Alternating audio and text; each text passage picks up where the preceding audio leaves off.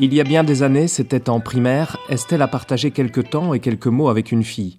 Aujourd'hui, les rapports avec cette ancienne connaissance sont beaucoup plus compliqués. Estelle est harcelée.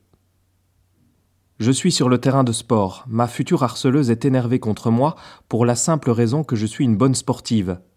Elle a eu besoin de se défouler sur moi et de me faire tomber dans les deux sens du terme. Sale connasse, tu me fais chier, arrête de courir partout. Et d'un coup d'épaule, et puis arrête de faire ta victime, t'es qu'une menteuse. Après cette altercation, elle a commencé à parler dans mon dos, utilisant mes propres mots contre moi. Ces mots, je lui avais dit en primaire. Aujourd'hui, elle en déformait le sens. Estelle, elle dit qu'elle est sensible, mais elle exagère juste. Mes amis m'ont dit d'oublier, qu'elle ne mérite pas que je lui porte tant d'attention, mais c'est comme pour tout, plus facile à dire qu'à faire, malheureusement, ça n'était pas fini. C'est pendant le cours de français qu'est tombée la goutte de trop celle qui a fait déborder le vase déjà rempli des larmes des soirées précédentes. Il a suffi qu'elle raconte des bobards à ma classe, à ma professeure. Quand ma prof a dit Estelle, je ne savais pas ça de toi, j'ai senti le sol s'effondrer.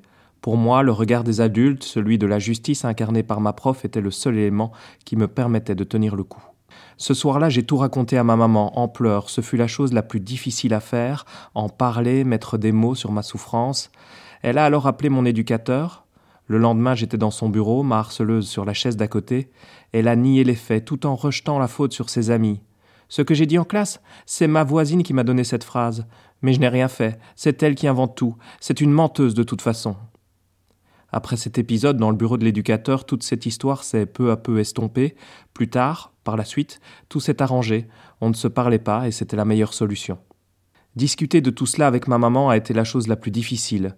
Pourtant, c'est la seule solution pour que l'enfer s'arrête. J'ai eu la chance d'être entouré d'oreilles attentives, mais je n'aurais jamais réussi à m'en sortir si je n'avais pas osé en parler. En parler, c'est permettre de ne plus être seul face aux problèmes. Je souhaite à tout le monde d'avoir cette bouée de sauvetage.